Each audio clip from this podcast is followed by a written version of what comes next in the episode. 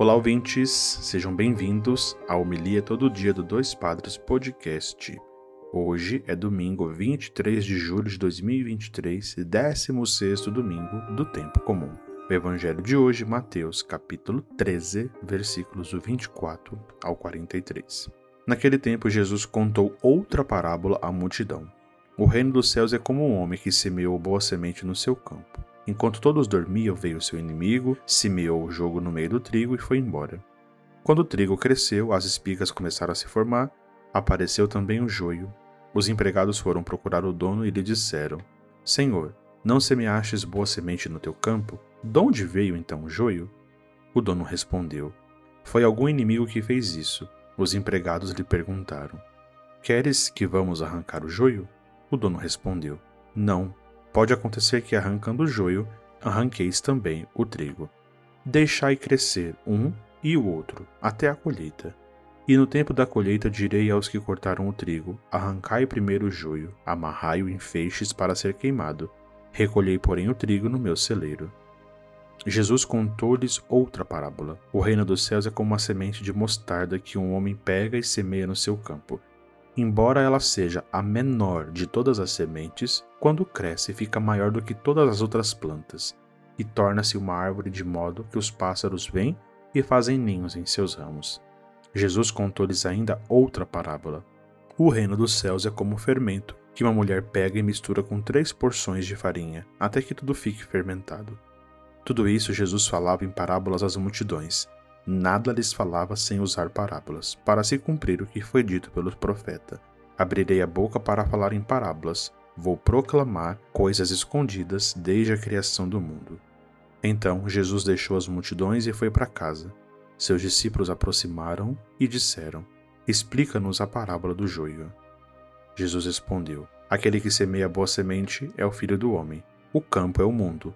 A boa semente são os que pertencem ao reino. Os joios são os que pertencem ao maligno. O inimigo que semeou o joio é o diabo. A colheita é o fim dos tempos. Os ceifeiros são os anjos. Como o joio é recolhido e queimado ao fogo, assim também acontecerá no fim dos tempos.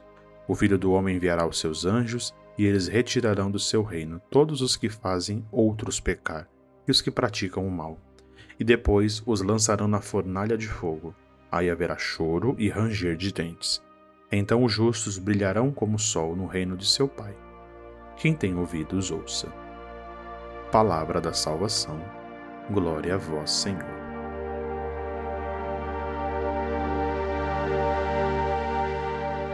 Muito bem, queridos ouvintes, irmãos e irmãs, nós temos aqui um dos mais belíssimos trechos do Evangelho, Jesus falando mais uma vez em parábola, como no domingo passado, na parábola das sementes lançada nos vários terrenos.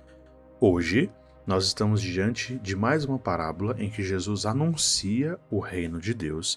E aqui ele começa com uma parábola que ele explica no final do evangelho, que é a parábola do joio e do trigo.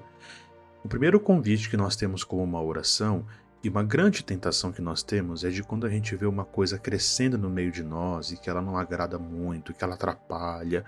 A primeira tentação, assim como o evangelho anuncia, é de arrancar.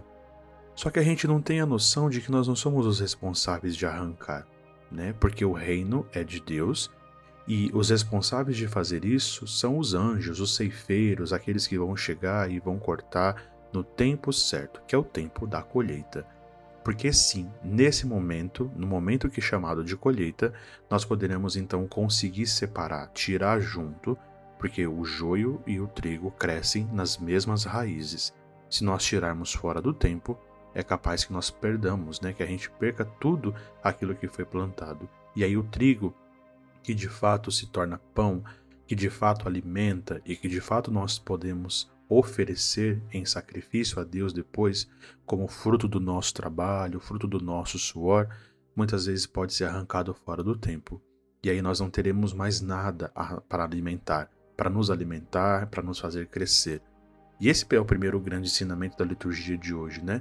Deixar com que as coisas aconteçam no seu tempo, porque a Ele, a Deus, pertence. E aí, as outras duas pequenas parábolas inseridas nesse capítulo tão bonito é a parábola do fermento na massa. E é bonito entender que o reino de Deus é de fato como esse fermento, que tem uma pequenez, mas que ele se perde na grandeza do próprio Senhor. Por isso ele cresce de dentro para fora.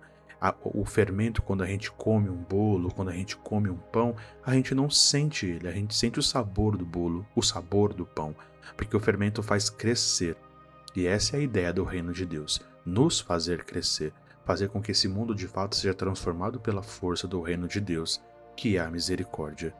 E aí nós entendemos não como um sinal de grandezas, mas de que o grão de mostarda sendo a outra parábola apresentada para nós como a comparação ao reino de Deus, por menor que seja, quando plantado, quando desenvolvido, se torna sim o lugar onde nós podemos né, fazer os nossos ninhos, como fazem os passarinhos, na hortaliça que cresce como o grão de mostarda. Se torna a mais bonita, a maior, mas para acolher, não para se engrandecer, mas para fazer esse sinal de misericórdia, de amor, de paz e com certeza de acolhida. O evangelho de hoje, trazendo essas três parábolas com, sobre o reino de Deus, nos ensina um tanto porque nos coloca em perfeita comunhão com o anúncio do reino de Deus.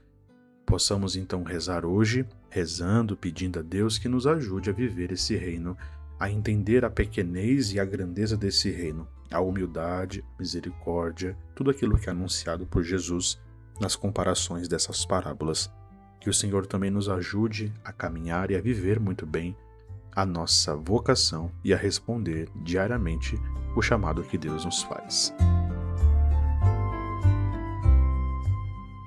Queridos irmãos e irmãs, nos ajude também a espalhar a palavra. Compartilhe a nossa comunidade do WhatsApp através do link na descrição, seja pelo Spotify, pelo Instagram ou pelo próprio WhatsApp, para que mais pessoas possam rezar o Evangelho conosco. Siga-nos também lá no Instagram, arroba Deus abençoe a todos, bom dia e até amanhã.